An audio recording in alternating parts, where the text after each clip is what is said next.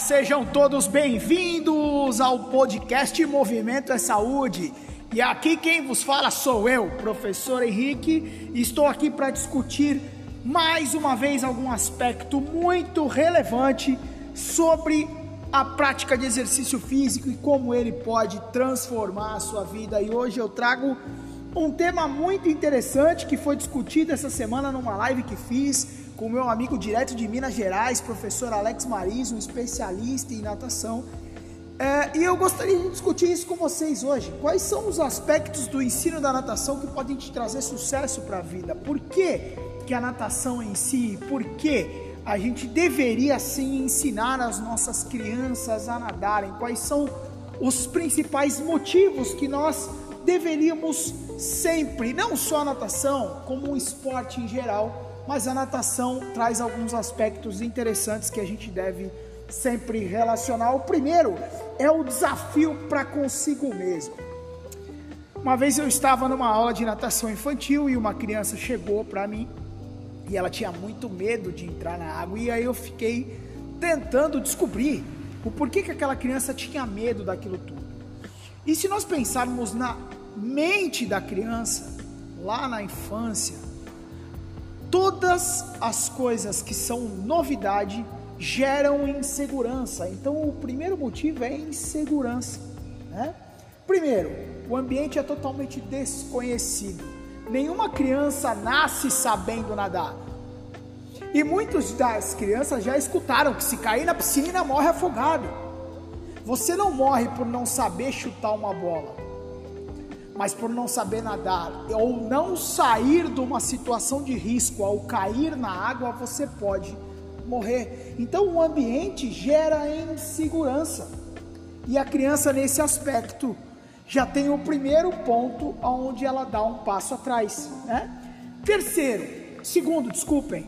Segundo detalhe é a figura do professor que é uma pessoa desconhecida. Muitas das vezes ela vai se deparar com um homem e a figura do homem traz um pouco mais de receio para a criança, principalmente se ele fala alto, se ele gesticula muito e a criança é um pouco mais introvertida, né?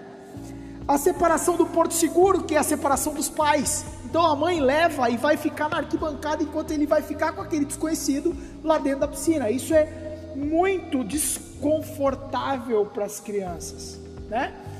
E também existe aquele aspecto dos pais que cobram demais os seus filhos para a prática esportiva.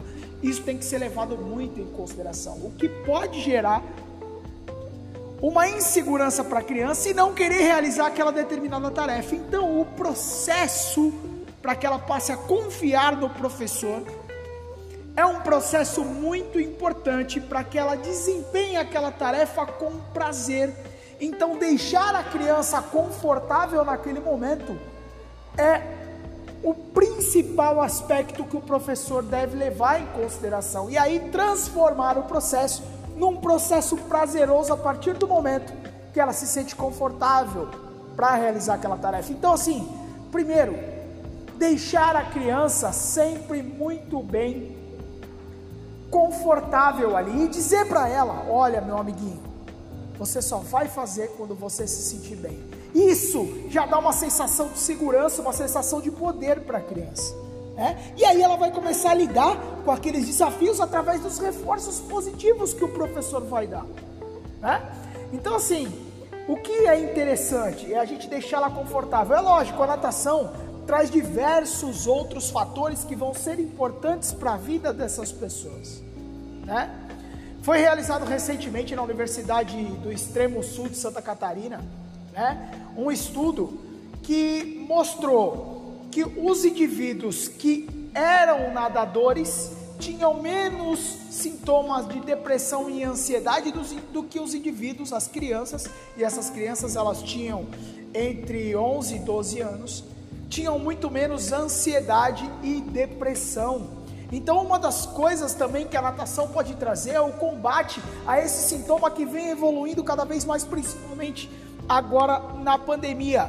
E quando se diz adulto, então nem se fala. Fizeram outro estudo com adultos nadadores e mapearam 75 participantes de uma competição de master. E quais foram os fatores que levaram esses indivíduos a continuar a praticando o esporte natação? 27% porque gostaram da modalidade, a modalidade é desafiadora o tempo todo. Então essa vontade de melhorar fez com que eles praticassem mais esportes, né? 24% evitaram para evitar problema de saúde, olha aí. A gente vem enfrentando uma pandemia violenta que vem trazendo cada vez mais as doenças degenerativas de volta ao nosso entorno familiar. Então, sempre importante a prática de atividade física. E 19% gostavam da natação, por quê?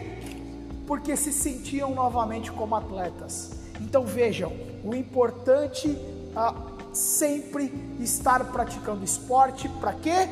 Para que você tenha uma boa saúde, para que você aumente a sua autoestima, para que você tenha desafios e esses desafios sejam levados para as tuas atividades da vida diária que vão te deixar mais confortável em lidar com as situações do dia a dia. Então, galera, é isso por hoje. Muito obrigado por estarem conosco no podcast Movimento é Saúde.